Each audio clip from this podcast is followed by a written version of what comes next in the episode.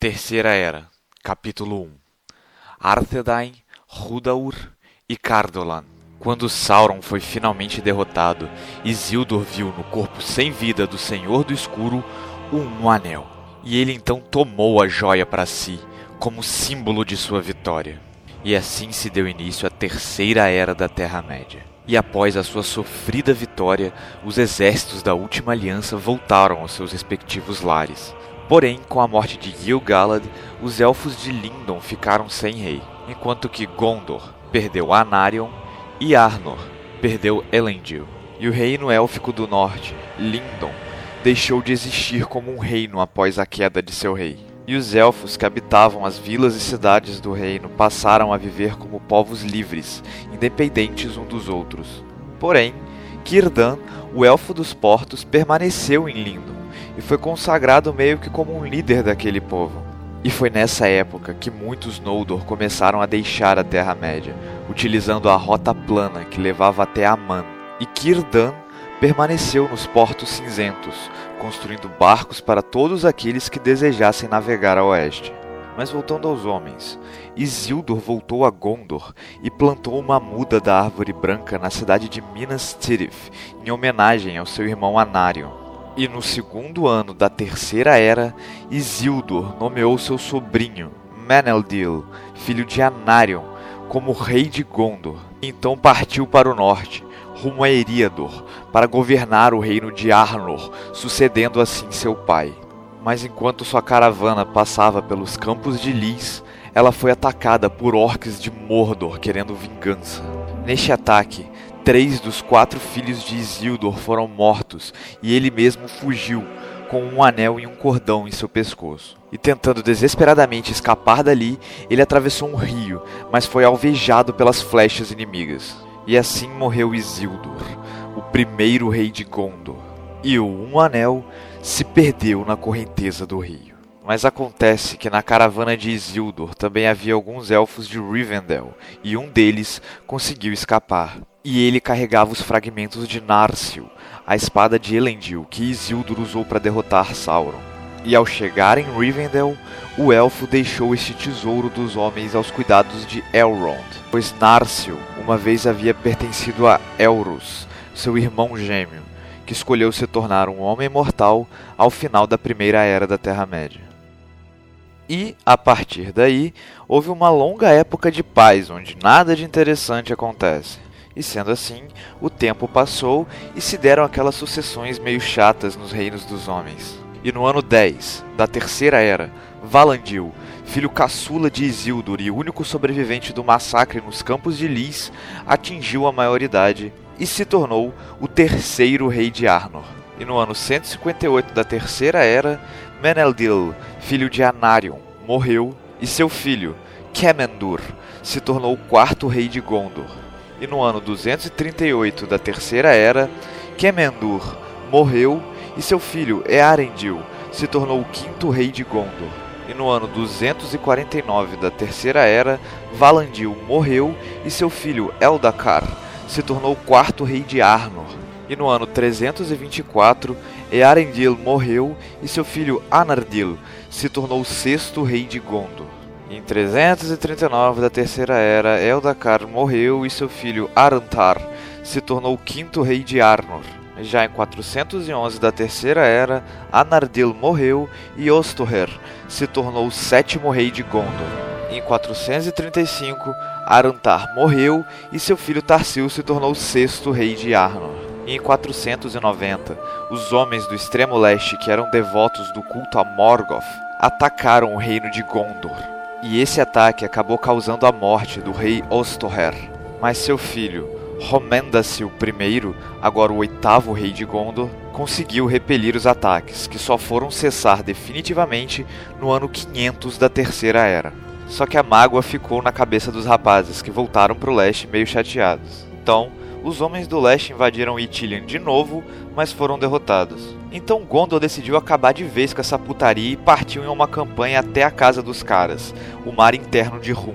E em um ataque feroz, os Dúnedain expulsaram o povo de lá e conquistaram aquele território, expandindo assim as fronteiras do reino de Gondor. e isso acabou deixando os adoradores de Morgoth mais chateados ainda.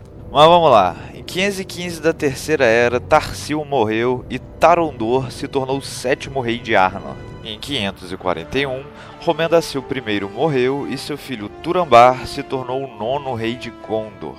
E no ano 602 da Terceira Era, Tarondor morreu e seu filho Valandur se tornou o oitavo rei de Arnor.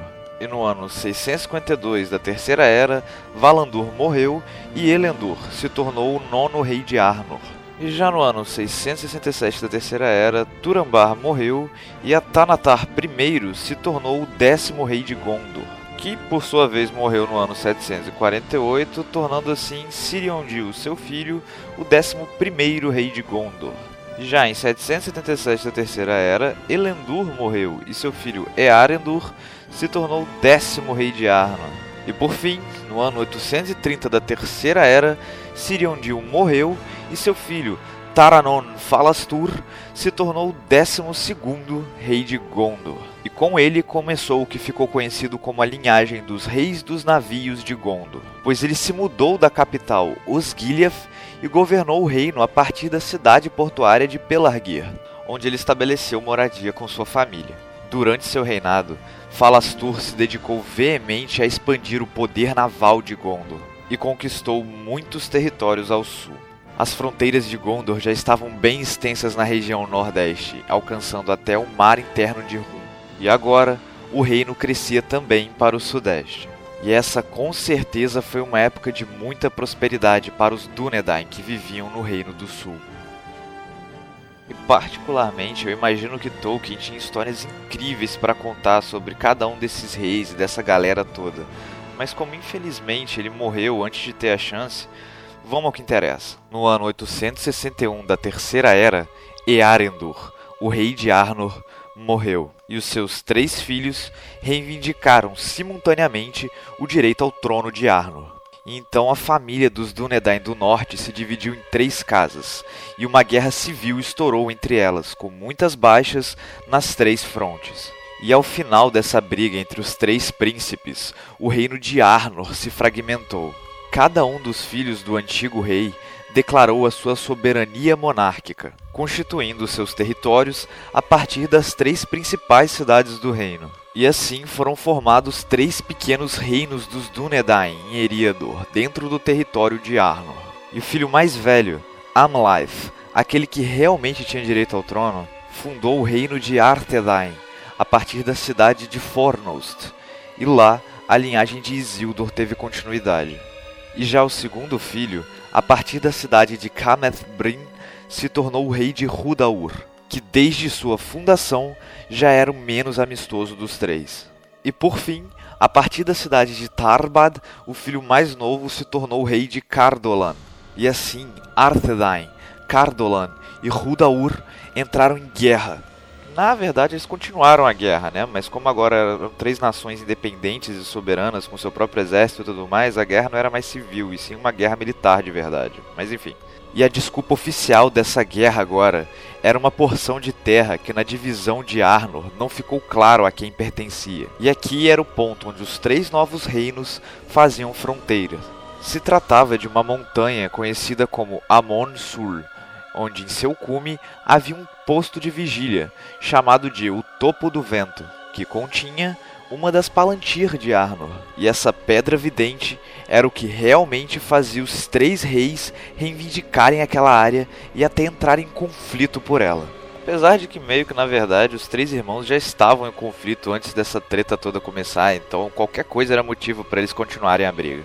Enquanto isso, lá no sul, no ano 913 da Terceira Era, Taranon morreu e seu sobrinho Earnil I se tornou o 13º rei de Gondor, além de também ter ficado conhecido como o segundo rei dos navios. E no ano 933 da Terceira Era, Earnil lançou um ataque surpresa aos portos de Umbar, onde viviam os Númenóreanos negros. E com muitas perdas, ele conseguiu conquistar a cidade portuária anexando-a a Gondor. E assim, os Númenóreanos negros fugiram para o sul e para o leste, se juntando com aqueles homens descendentes daqueles que foram tocados pela sombra de Morgoth no despertar, os seguidores de Sauron. e assim Umbar se tornou um importante porto de Gondor, ajudando bastante o reino a prosperar. Porém, em 936 da Terceira Era, Earnil morreu afogado após zarpar do porto de Umbar, pois seu navio naufragou em uma terrível tempestade. E assim, seu filho Kiriandil se tornou o 14º rei de Gondor e terceiro rei dos navios. E para finalizar esse capítulo confuso e cheio de nomes, em 946 da Terceira Era, Amlive, o verdadeiro herdeiro de Isildur, morreu e seu filho Beleg se tornou o segundo rei de Arthedain, um dos três reinos em que Arnor se dividiu.